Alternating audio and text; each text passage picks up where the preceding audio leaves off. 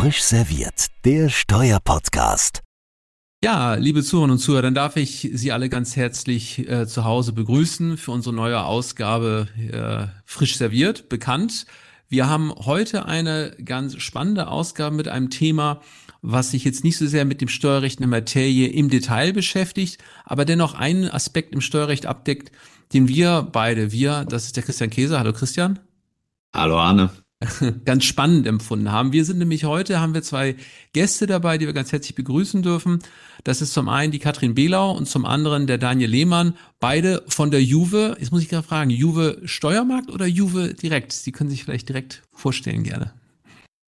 Ähm, also es ist äh, Juve Steuermarkt, ist richtig. Äh, genau, ich bin Daniel Lehmann. Äh, ich würde ganz kurz mich vorstellen. Also ich bin ähm, studierter Kommunikations- und Medienwissenschaftler, kein Steuerberater, kein Jurist. Ähm, ich bin ausgebildeter Redakteur, bin jetzt seit gut sechseinhalb Jahren beim Juve Verlag und leite äh, seit einem, seit einem knappen Jahr, seit Anfang dieses Jahres äh, mit der Katrin Behlau, die sich jetzt vorstellen wird, zusammen das Team, die Publikation Juve Steuermarkt.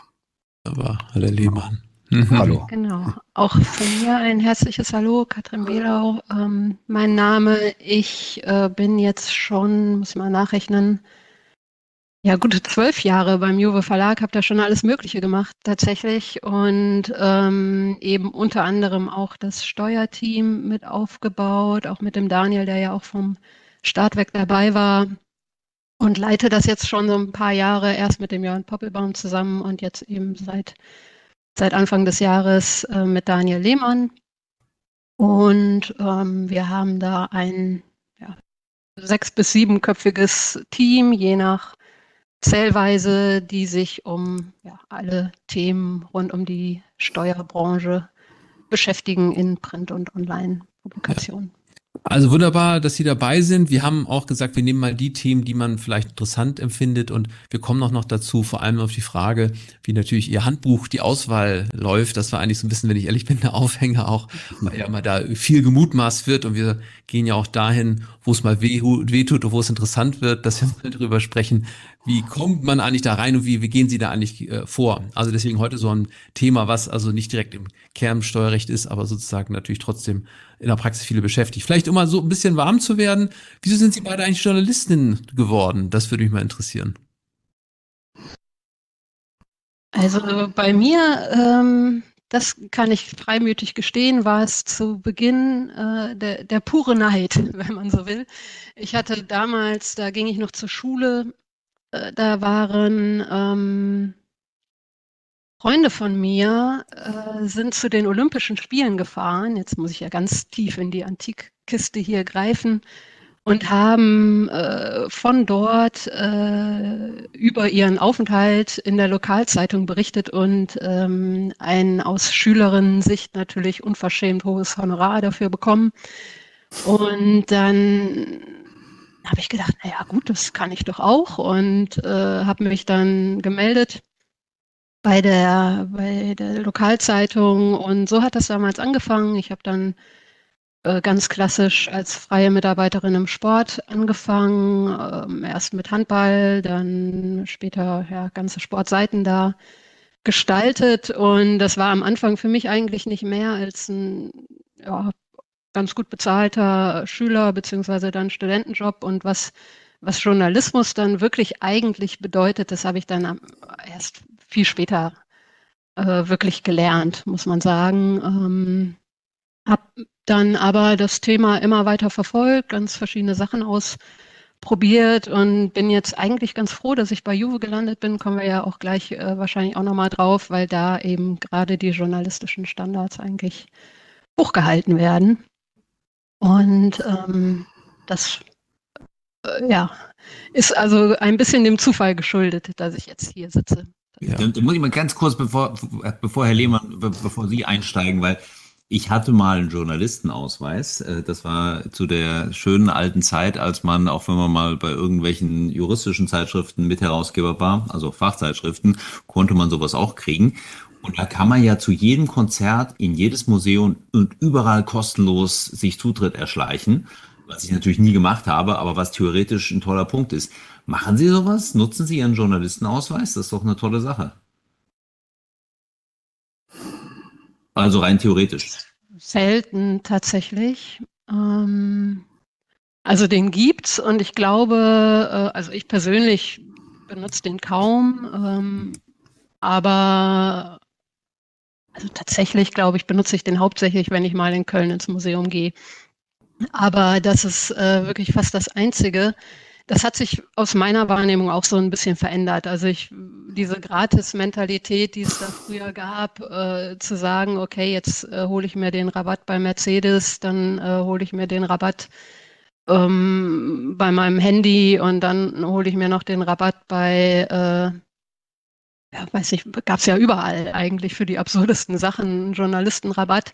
Das hat sich, glaube ich, so ein bisschen geändert, äh, auch aus Compliance-Gründen, dass das gar nicht mehr so forciert wird und dass auch tatsächlich, glaube ich, gar nicht mehr so viele Rabatte gegeben werden. Ich verfolge das allerdings tatsächlich auch gar nicht mehr. Und äh, das Einzige, wo es sich aus journalistischer Sicht ähm, glaube ich, tatsächlich so lohnt, den zu nutzen, ist tatsächlich, um, um andere journalistische Medien zu konsumieren, wenn man so will. Also man kriegt mhm. natürlich äh, politisch absolut korrekte Antwort, Frau Behler.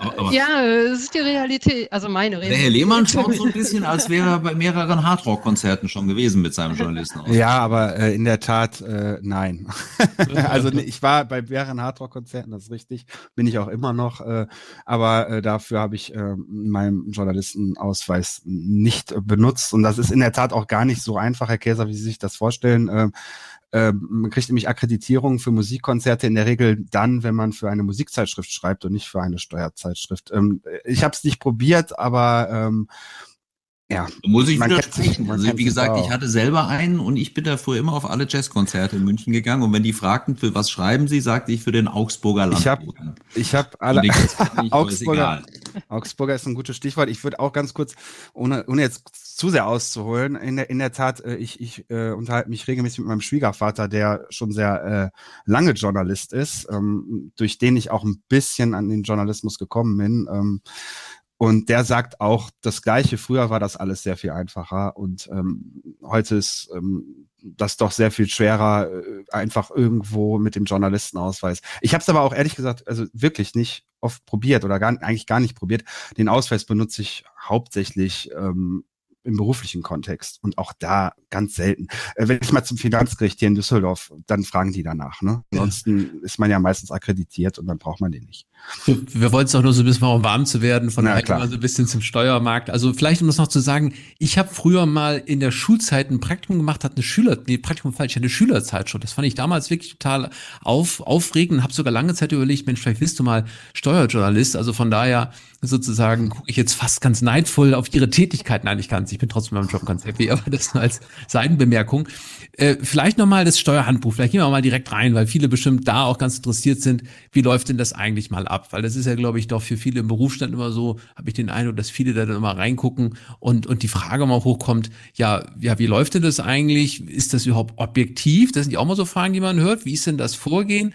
Also das wäre vielleicht mal eine Frage, die ehrlicherweise ganz oben bei mir auf Agenda steht. Die würde ich als erstes mal gerne, ganz gerne stellen, wie das läuft, weil wir wollen ja hier auch journalistisch vorgehen, eine Schreie zu schließen. Das können Sie helfen, hier vielleicht mal ein bisschen Licht ins Dunkel dazu bringen. Ja. Ähm, also, um, um auf diese Kernfrage ähm, zu sprechen zu kommen, die Sie gerade gestellt haben, ist das Ganze objektiv? Ähm, nein. Und das kann man, glaube ich, ganz einfach so beantworten. Und ähm, äh, man kann sich natürlich generell fragen, inwieweit ist Journalismus etc. überhaupt objektiv. Wenn wir jetzt aber äh, auf das Steuermarkthandbuch gucken, ähm, da schreiben wir auch ganz klar in der Methodik, dass es nicht objektiv ist und das hat ähm, diverse Gründe. Ähm, zum einen, äh, es ist, also sagen wir mal so, wir schreiben, es ist in doppelter Hinsicht subjektiv. So, was heißt das? Ich kann das ganz kurz einmal ausführen. Und das bedeutet einmal, wir holen uns als Journalisten Meinungen über Beratungsgesellschaften, über Beratungshäuser, Kanzleien etc. aus dem Markt. Das heißt, wir sprechen zum Beispiel mit Ihnen, Herr Schnittger, äh, oder als Partner mit Ihnen, Herr Käser, als Mandant oder so regelmäßig. Also es, man muss auch sagen, einmal im Jahr gibt's ja diese Handbuchgespräche. Allerdings verstehen wir das doch als Ganzjahresrecherche. Also wir recherchieren zwölf Monate, so das ganze Jahr fürs Handbuch. Ähm, jede Nachricht kann am Ende des Tages fürs Handbuch relevant sein. Und ähm, dort äh, holen wir subjektive Meinungen ein. Also wenn Herr Käser Sie, Herr Schlittger als Berater lobt, dann ist das eine subjektive Meinung. Das ist ähm, das ist so. Also das äh, Dienstleistung ist, glaube ich, objektiv zu bewerten schwierig. In doppelter Hinsicht deshalb, weil auch wir natürlich mit unserem ähm, Vorstellungen, mit unseren Meinungen, mit allem, also es wird übrigens auch in der Publizistik, ich will das jetzt nicht zu sehr äh, vortragen, wird das auch überhaupt besprochen. Also kann Journalismus überhaupt objektiv sein? Viele kommen zu dem Schluss nein. Und da fließen dann natürlich auch die ganzen Färbungen unsererseits mit rein. Und deshalb in so doppelter Hinsicht subjektiv und den objektiven Anspruch den haben wir am Ende des Tages. Auch also ich glaube, das ist super nachvollziehbar. Das muss, das muss ja fast eigentlich immer so sein, weil äh, wenn ich was bewerte, habe ich immer meine eigene Meinung, die ich mit reinbringe. Aber jetzt mal, ähm, dass ich regelmäßig Werbung schalte als Berater bei Ihnen, das würde mir keinen Punkt bringen. Nein, null. Also tatsächlich ist es so, ähm, klassisch Redaktion und Anzeige bei uns getrennt sind, äh, streng getrennt sind tatsächlich. Und ähm, wenn wir uns jetzt zum Beispiel mal die Printpublikationen anschauen, wie läuft das so ab? Ähm, machen wir natürlich einen inhaltlichen Themenplan, sagen, okay, das und das kommt in der nächsten Ausgabe vor. Den schicken wir natürlich an das Sales-Team insofern, als dass die dann irgendwie gucken, jetzt mal ein Beispiel, es erscheint ein Artikel, soll ein Artikel erscheinen über ein arbeitsrechtliches Thema dass dann natürlich irgendwie ein Arbeit äh, Anzeigenumfeld entsteht, äh, wo man arbeitsrechtliche Kanzleien ansprechen kann. Wir geben aber dem Sales-Team dann zum Beispiel nie Infos darüber, mit welchen Menschen wir dann sprechen für den Artikel. Und äh, auch umgekehrt äh, teilen die uns nie mit, äh, wer eine Anzeige geschaltet hat. Und das erfahren wir, also ich sehe das sogar als Publikationsleiterin, äh, sehe ich erst, wer eine Anzeige gestaltet, äh, geschaltet hat, wenn das Heft fertig ist am Ende. Also wir haben dann irgendwie am Tag vor der Druckfreigabe eine Blattabnahme und da sehe ich das selber auch zum ersten Mal, wer eine Anzeige geschaltet hat. Und dann ist natürlich der ganze redaktionelle Prozess schon längst vorbei. Mhm. Das heißt, wir haben da überhaupt keinen äh, Einblick in die Verkäufe. Wir wissen auch nicht, äh, wie teuer eine Anzeige ist, ähm, wer wann was da vereinbart. Ähm, die sind auch räumlich von uns getrennt. Also wir sitzen hier bei Juve in der ersten Etage, die Kolleginnen und Kollegen vom Verkaufsteam sitzen in der vierten Etage. Das heißt, äh, wir haben auch so ja, Chinese Walls im besten Sinne, wenn man so will. Und es hat überhaupt keinen Einfluss auf die redaktionelle Berichterstattung. Also das können wir sehr deutlich ausschließen tatsächlich. Mhm. Also was ich zumindest sagen kann, ich habe bei anderen Publikationshäusern, ja gar nicht so aus dem deutschsprachigen Kreis, habe ich schon mal gesehen, wie Leute eine anschreiben mit dem Angebot, mit folgendem Beitrag kannst du als Berater des Jahres ausgesucht werden. Ich bin, nehme das mal überrascht zur Kenntnis. Ähm, natürlich antwortet man da nicht drauf. So eine E-Mail habe ich von Ihnen zumindest noch nicht bekommen. ähm, aber, äh, aber trotzdem mal die Frage, gibt es denn auch ein Feedback, wenn das sozusagen dann rausgeht, dieses Buch nach langen Recherchen, Herr Lehmann hat das ja schön diskutiert, gibt es dann erboste Anrufe oder gibt es vielleicht Blumengeschenke auf, wo man sagt, vielen Dank oder wie muss man sich das vorstellen? Ja, also es gibt in der Tat ähm, beides. Also es gibt Geschenke, ähm, aber auch da sind wir ja total compliant, ehrlich gesagt. Also man bekommt öfter mal einen Wein zum Beispiel zugeschickt oder ein Handtuch, alles Mögliche. Also ähm, wir machen das aber folgendermaßen. Die Geschenke, die ähm, geben wir ähm, tatsächlich am Empfang, werden die abgegeben unten, also im wahrsten Sinne des Wortes. Und dann werden die am Ende des Jahres, in der Regel machen wir eine Tombola und dann wird das alles verlost. Also dann können auch die Mitarbeiter, die keine Geschenke bekommen, weil sie vielleicht ähm, am Empfang sitzen oder in der Grafik, die weniger äh, Kontakt nach außen haben, natürlich ähm, davon profitieren wiederum. Und es ist äh, es hat keinen Einfluss. Also ich schreibe nicht über eine Kanzlei gut, weil ich weiß, der Whisky ist ganz lecker, den die dort ähm, produzieren. Äh, das zum einen. Zum anderen, natürlich gibt es auch erboste Anrufe habe ich oder wir selten, aber das gibt es natürlich. Also es gibt äh, Unterschiede, also es gibt es gibt erboste Anrufe, weil wir einen Fehler gemacht haben. Wir sind ja Menschen, wir sind nicht fehlerfrei. Es kann mal passieren, dass ein Doktortitel fehlt, zum Beispiel. Ähm, Ne, das ist dann. Das zu, also äh, ist das ein konkretes Beispiel? Führt das zu erbosten Anrufen? Nein, das kommt auf die, das kommt auf die Person an. Ich weiß nicht, ob erboster Anruf, manche beschweren sich dann. Das, das kann passieren. Also es gibt auch andere äh, Themen natürlich. Ähm, erboste Anrufe kommen aber häufig eher, wenn Kanzleien zum Beispiel runtergerankt werden, wenn sie rausfliegen, dann wollen die wissen, warum. Das ist ja auch vollkommen legitim. Das können wir dann auch gut begründen natürlich. Ähm, allerdings, natürlich kommen diese Anrufe dann äh, rein. Es ist aber ähm, es ist jetzt auch nicht so, als wenn wir wochenlang nach dem Erscheinen der Handbücher, äh, sowohl Handbuch Wirtschaftskanzleien, da würde ich mal für die Kollegen mitsprechen, ich habe das ja auch äh, eine gewisse Zeit mitrecherchiert, als auch jetzt das Steuermarkthandbuch äh, damit beschäftigt sind, äh, Leute zu beschwichtigen mhm. oder Lobeshymnen auf unsere Arbeit zu hören. Also Wobei das ganz schick wäre. Ich, ich, ich muss eine Sache verifizieren, weil ich habe ja bei dem Handtuch einen Verdacht. Ich weiß nicht, ob der Arne, wie lange du eigentlich bei PwC bist, aber früher PwC bei den Deutschlandkonferenzen äh, so in den Nullerjahren, gab es ein Handtuch für jeden Teilnehmer in relativ heftigen Farben. Was gut ist, weil das Handtuch wird einem nie geklaut. Das ist so knatsch-orange und ein komisches knatsch-babyblau. Ähm, also die habe ich auch immer noch. Die halten sich. Ist es PwC mit dem Handtuch gewesen? Ach, ehrlicherweise, ich weiß es nicht. Also ich habe es nicht. Keine kannst Ahnung. Du, kannst du wieder schicken, Christian? Ich würde es gerne haben. Ich mach mal, ich mach mal ein Foto. Nee, nee, nee, ich gebe die PwC-Handtücher nicht her. Die sind ja unglaubar. Da schicke ich dir mal ein Foto. Aber jetzt also wieder ernst. Ähm, äh, ich glaube, was natürlich zu den erbosten Anrufen passt oder führt, ist, dass die Juve anders als jetzt eine Fachzeitschrift, ich meine, da ist man unterschiedlicher Meinung vielleicht mal, ähm, vielleicht wird auch von, von, von Autoren mal ein, ein Aufsatz nicht sofort veröffentlicht und man hätte sich gewünscht, dass man gleich drankommt. Aber äh, die Juve bedient natürlich Eitelkeiten. Ja, also da sind Farbfotos. Da geht's ja dann auch um, um Bewertung. Jetzt nicht hat jemand fachlich recht, sondern wie ist jemand am Markt? Wie, wie, wie wird er angenommen? Ähm, und das hat natürlich schon eine, eine, eine andere Wirkung. Ähm, deswegen kann ich mir vorstellen, dass Sie das natürlich dann auch stärker wahrnehmen, dass diese Eitelkeiten dann stärker bei Ihnen durchschlagen. Ja, also ich sag mal so, es hat jetzt noch nie jemand angerufen und gesagt, er wäre zu hoch gerankt.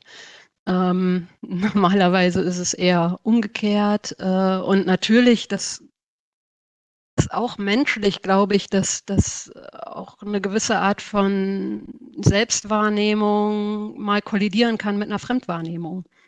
Und äh, ich glaube, ein weiterer Punkt, jetzt mal ganz abgesehen von der vielleicht persönlichen Eitelkeit, die dann jeder Berater oder jede Beraterin da reinbringt, ist es natürlich auch ein gewisses äh, Thema, dass, dass die natürlich und das ist auch völlig nachvollziehbar, sagen, okay, wenn ich jetzt hier aber rauf oder runter gerankt werde, äh, hat das auch ein bisschen Einfluss auf meinen Ruf im Markt. Und es ist ja ein People's Business und, und wenn kritisch berichtet wird, natürlich hat das auch unter Umständen dann Einfluss auf deren, oder die Sorge ist dann da, dass es unter Umständen Einfluss auf deren Geschäft dann tatsächlich hat. Ne? Das, das ist aber so ein Thema, wo wir dann natürlich auch sagen müssen, so klassisch, don't shoot the messenger. So, wir, ähm, wir verfolgen ja keine, keine Agenda. Ne? Das betrifft ja auch die Nachrichten, wenn man jetzt sagt, okay, wir wollen nicht, dass über gewisse Wechsel berichtet wird. Aber wenn sie nun mal da sind, dann sind sie da. Und das sieht dann manchmal für eine Beratungsgesellschaft besser oder schlechter aus. Und äh, da, da kommen, glaube ich, wenn man über so eine Branche berichtet, einfach sehr, sehr viele Komponenten zusammen. Da ist einmal das Persönliche, das Geschäftliche, der, der Kreis ist, auch wenn es natürlich sehr viele Gesellschaften gibt, am Ende ja doch relativ klein. Man kennt sich. Und ähm, von daher ist das, äh, das macht es für uns natürlich spannend in der Recherche, aber äh, es ist natürlich auch eine, eine gewisse Herausforderung dabei, das dann auch abzubilden. Jetzt habe ich eine, äh, versuche ich drei Fragen auf einmal zu stellen. Ich bin ja manchmal dafür so verschrien, so viele Fragen zu stellen. Die sind mir nicht nach. Ähm, also eine Frage, zunächst, Sie sehen auf jeden Fall so ein bisschen dieses Thema der Persönlichkeit und Frage, hilft es eigentlich in irgendeiner Form, wenn man jetzt sozusagen das hat? Oder stört das eigentlich eher? Das war so eine Frage, die ich hatte. Und dann sehen Sie auch einen Unterschied in Abhängigkeit von der Qualifikation also wir haben ja viele Steuerberater, Anwälte. Sehen Sie da irgendwie noch einen Unterschied? Und dann das Letzte, wir haben noch gar nicht Unternehmensvertreter auch gesprochen. Sind die eigentlich jetzt auch ein zunehmender, ich sag mal, Faktor bei Ihnen und sehen Sie da im Umgang auch nochmal irgendwie einen Unterschied? Das, das waren so drei Fragen, die mir jetzt in den Kopf ge begeistert sind, ja. Ich fange mal hinten an. Äh, Unternehmensvertreter sind für uns total zentral. Also ähm, in, in ganz verschiedener Hinsicht, wenn man jetzt nochmal auf das Juve Steuerhandbuch zurückgeht. Ähm, wir befragen da ja mehrere tausend äh, Unternehmensvertreter aus Steuerfunktionen, aus Accounting und Rechtsabteilungen und dergleichen äh, zu ihrer Markteinschätzung. Also deren Stimme ist für uns schon immer äh, super zentral gewesen. Und auch für die Berichterstattung natürlich. Also die Gespräche, die wir mit Unternehmensvertretern führen zum ja, welchen, zu der Frage, welchen Herausforderungen äh, diese gerade ausgesetzt sind, hilft uns natürlich dann auch wiederum in der Beurteilung, äh, wird das von den Beratungsgesellschaften eigentlich auch in der Form abgebildet, wie es gebraucht wird. Das heißt also, lange Rede, kurzer Sinn, die sind super wichtig. Sind die anders?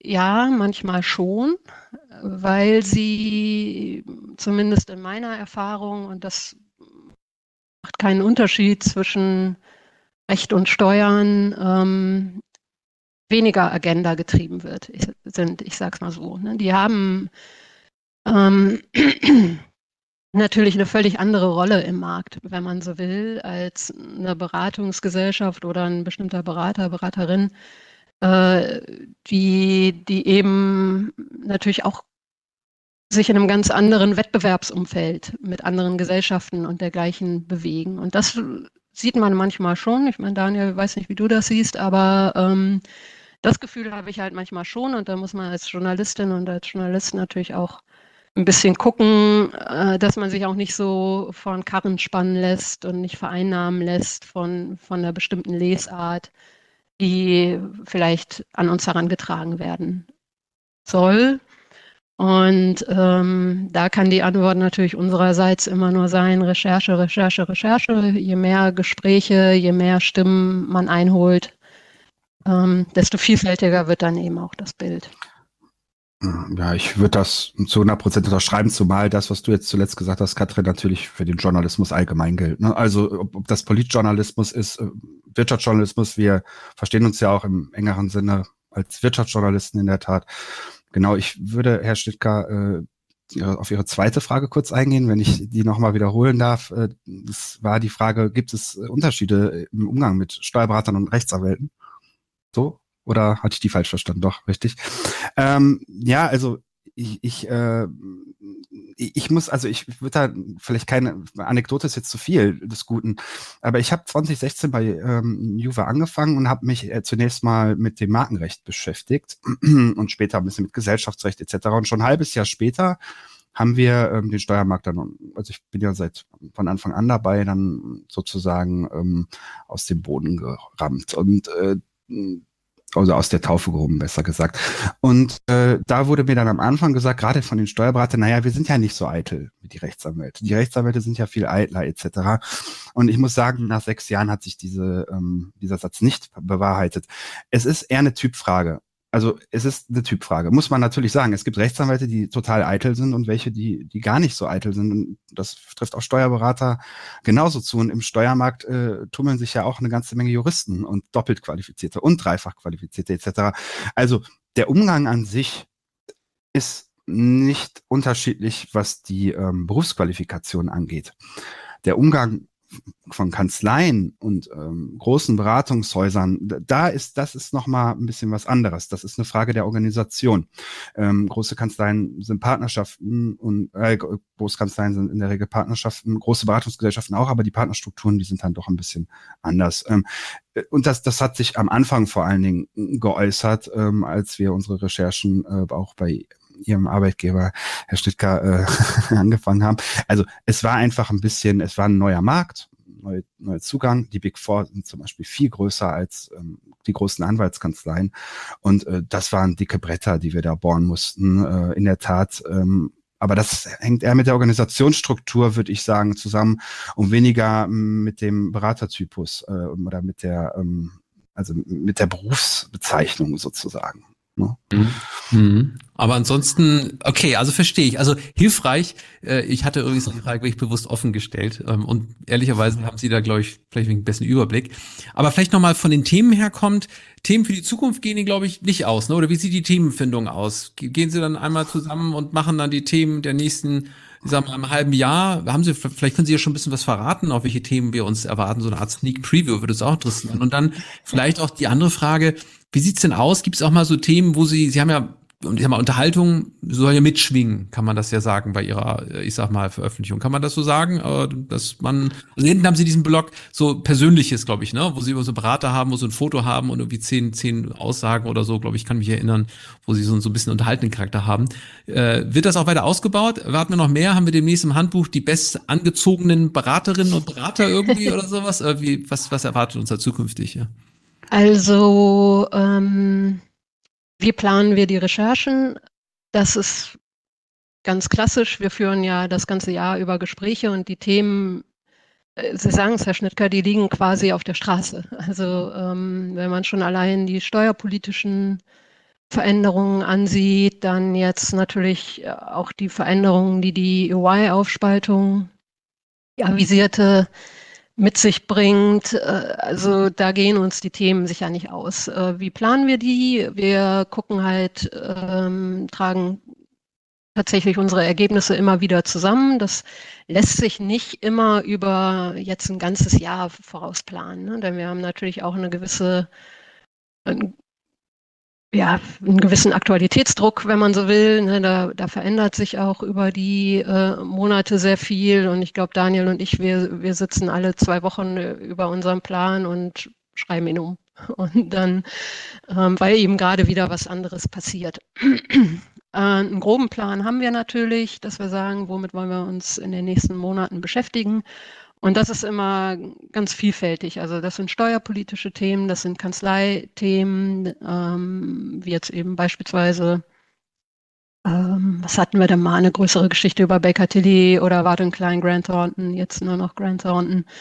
Äh, solche Sachen, das sind Themen, die Steuerfunktionen beschäftigen, äh, Metathemen wie ja, Digitalisierung, Text-Tech, Tax-Ops, äh, Regulierungsfragen. Also das ist wirklich ein bunter Strauß.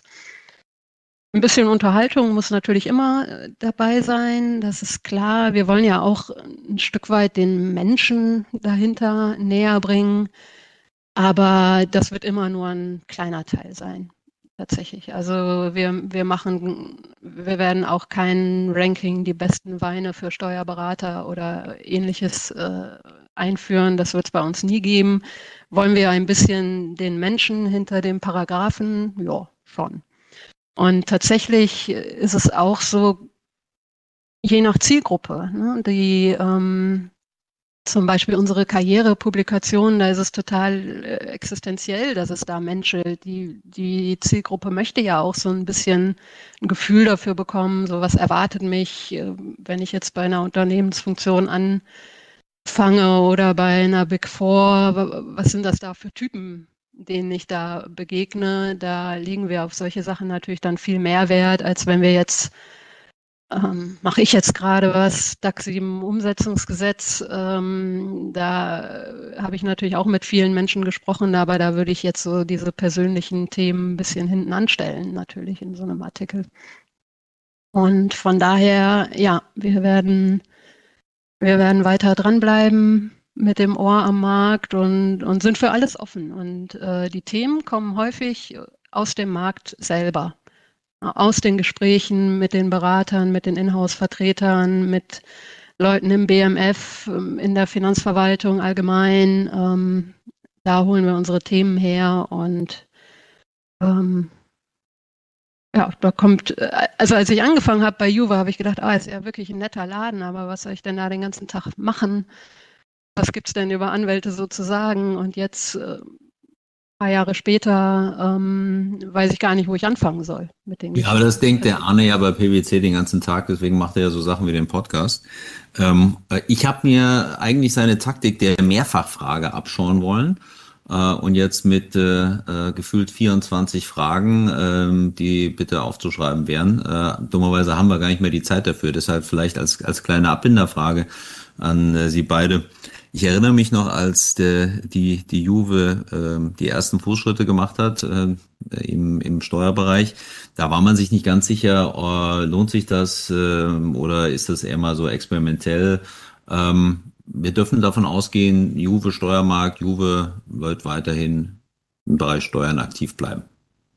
Ähm, ja, also äh, Sie äh, meinten äh, unserer Sicht war das äh, noch nicht so ganz klar oder aus, aus der Sicht des Marktes? Ähm, ja, aus, also, auch, auch aus Sicht des Verlags. Also die Gespräche, also das ist die ich ja, damals hatte, die waren so ein bisschen, da hat man gesagt, das schauen wir jetzt mal, ob also sich das kriegt.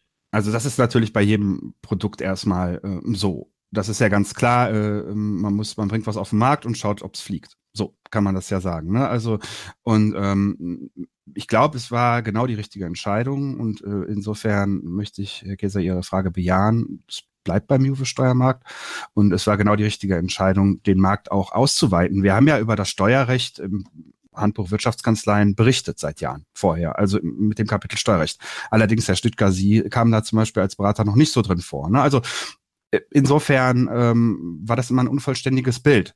Die Entscheidung dann, das Bild zu vervollständigen, war jetzt im Nachhinein deshalb auch goldrichtig, weil wir den Eindruck haben, auch wenn die Wirtschaftskanzleien natürlich hier und da die äh, Paxen gesagt haben, naja, wir gehören ja eher gar nicht, also wir gehören gar nicht in diesen Markt rein, wir machen unser Zeug mit unseren M&A-Kollegen und so mag alles richtig sein, aber am Ende des Tages ist das ein beratender Markt. Da gibt's ähm, Konkurrenz, da gibt's Verschiebungen auch im Geschäft.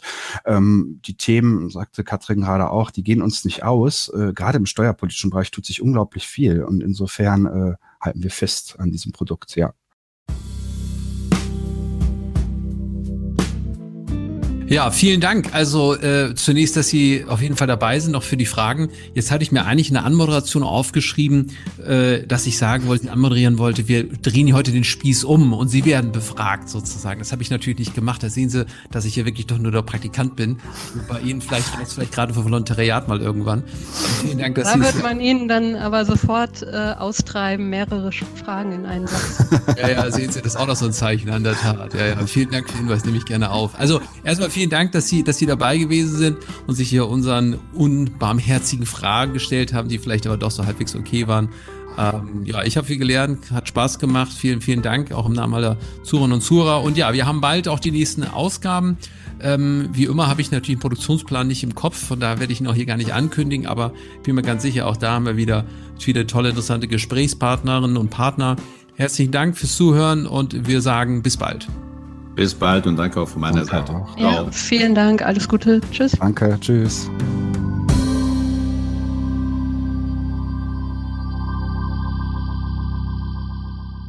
Frisch serviert, der Steuerpodcast, powered by CH Beck.